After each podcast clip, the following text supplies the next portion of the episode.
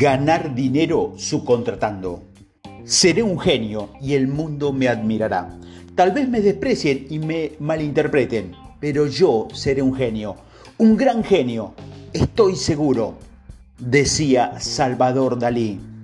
El dinero no se esconde para los que estamos entrenados para ver las oportunidades de negocio que se encuentran en todos los lugares del mundo, pero sí para aquellos que esperan que ella se presenten ante sus ojos. Desde que eres niño, tus padres, familiares, profesores, amigos y conocidos te están bombardeando con creencias limitantes sobre el dinero. Frases como el dinero no crece en los árboles o los millonarios hicieron su fortuna en actos poco éticos son una muestra. Por esos filtros mentales, muchos no perciben las oportunidades que están frente a ellos. Por eso debes eliminar todas tus creencias limitantes que te estén impidiendo tener éxito. Todos podemos conseguir riqueza, todos. Solo hace falta entrenarte para ello. Eso es lo que estás haciendo con estos audios. Los millonarios saben que es mejor comprarles el tiempo, el esfuerzo y el talento a otros para generar mucho dinero. Por eso evitan emplearse o autoemplearse. ¿Por qué no todos utilizan esta forma de apalancamiento para generar riqueza? Entre varias razones, son sus creencias las que lo impiden. En algún momento, alguien le dijo que ellos debían generar el trabajo y no confiárselo a otros. Entonces, buscan empleo o actividades donde sean ellos los que laboren, en lugar de buscar que otros trabajen para ellos. Javier se describía como un perezoso. Por eso debía buscar quién trabajara para él. Así conseguiría mucho dinero haciendo poco. Yo no diría que no lo es, porque siempre está activo, pero nunca lo verás gastando tiempo o esfuerzo en actividades que podría hacer otros. Javier es un administrador de los recursos de otros. El término de la universidad, con gran esfuerzo, pues mientras estudiaba tenía un par de negocios que le generaban bastante dinero. Aunque sus padres le mencionaban el tan sabido estudia para que encuentres un empleo que te proporcione mucho dinero, él no estaba dispuesto a trabajar para nadie. Lo que aprendía en la universidad era poco práctico, por eso prefería leer texto, asistir a cursos y conferencias de los temas que a él le apasionaban. Sus profesores siempre lo alababan por su facilidad para la investigación, por lo que lo animaban a convertirse en un investigador. Pero Javier sabía que esa actividad le quitaría mucho tiempo y le daría poco dinero.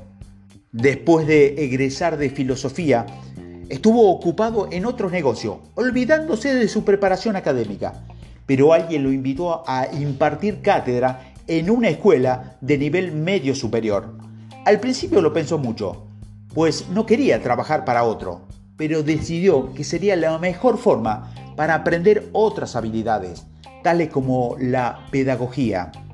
Lo que él suponía era cierto. Sus compañeros de trabajo le compartían su desagrado para trabajar muchas horas a cambio de poco dinero, pero él aprovechaba para asistir a cursos, a conferencias de forma gratuita, ya que le pagaban la universidad. Entonces, él tenía la posibilidad de conocer a más personas e interactuar con los jóvenes. Entonces conoció a una profesora universitaria que le propuso realizar una investigación en conjunto. Javier la aceptó. Como él no quería dedicarse mucho tiempo a esa actividad, recorrió a un par de profesores de la misma universidad para proponerle que realizaran la labor por él. Javier se comprometía a pagarles un porcentaje de lo que obtuvieran en esa investigación y así lo hizo. Al terminar esa investigación surgieron otras cosas. Javier comenzó a invitar a más profesionales con distintos grados académicos con la misma consigna, pagarles una comisión de lo que él obtendría por esos trabajos. Pronto estaba formando una empresa de investigación que les vendía sus productos a gobiernos, a universidades y asociaciones civiles. Javier consiguió los clientes, los académicos hacían el resto. En la subcontratación está la riqueza. La diferencia entre el rico y el pobre es que el pobre lo hace todo con sus propias manos. mientras que el rico contrata manos que lo hagan todo. Si alguien hace una labor y tú puedes conseguirles clientes a cambio de una comisión, ¿por qué no hacerlo? Ganarías dinero sin mucha inversión y sin necesidad de adquirir máquinas o cualquier elemento para echar a andar tu negocio. Pero son tantas las creencias limitantes y los miedos que invaden a las personas que terminan haciendo lo mismo una y otra vez, aunque les reportes resultados similares. Hace unos años comenzó a capacitarse conmigo Alejandro, quien tenía una pequeña fábrica y le confesionaba algunos productos a un empresario, quien a su vez los vendía a otros distribuidores. Después de tomar algunos cursos conmigo y leer algunos pares de libros, comenzó una aventura empresarial con un ligero cambio. Ahora, él buscaba a quién venderle los productos terminados, pero otros lo fabricaban dejó de ser un fabricante ganando mucho más dinero. Alejandro vendió su maquinaria y comenzó a integrar un equipo virtual de trabajadores. Él enseñaba a sus futuros trabajadores cómo montar su propia línea de producto en casa, les daba la materia prima y ellos lo fabricaban por él. Pronto tenía tantos productos que comenzó a exportarlos. Él, como Javier, buscaron quien lo hiciera por ellos ahorrándose tiempo, esfuerzo y dinero. Recuerda, tienes que buscar a quien comprarle su tiempo y esfuerzo para que multipliques tu dinero. Así ellos tenían tiempo para pensar cómo vender más, cómo mejorar su sistema y cómo seguir creciendo. Si tienes tiempo, puedes pensar y ganar más dinero. Si no lo tienes, difícilmente crecerás. Puedes estar absorto en tareas inútiles que no te permiten crecer económicamente. Tanto Alejandro como Javier tenían un tipo de personalidad de millonario. Por eso crearon un sistema que les proveyera de ganancias constantes. Ellos hicieron lo mismo que Rat Kroll, creador del sistema de franquicias de comida rápida de McDonald's.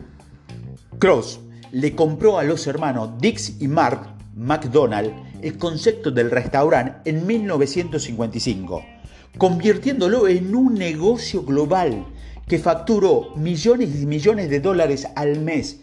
Aunque los hermanos habían conseguido impulsar su marca, no fue hasta que Cross le, adquirió el concepto que ella creció a niveles increíbles. Cross era ambicioso y confiaba en que un sistema podía crear miles de restaurantes él dijo alguna vez, estaba convencido de que si uno piensa en pequeño, sigue siendo pequeño, y yo no tenía la intención de serlo. Él, Javier y Alejandro no estaban pensando en pequeño, querían más, por eso buscaron que otros más hicieran el trabajo para tener recursos personales intactos y así crear sistemas.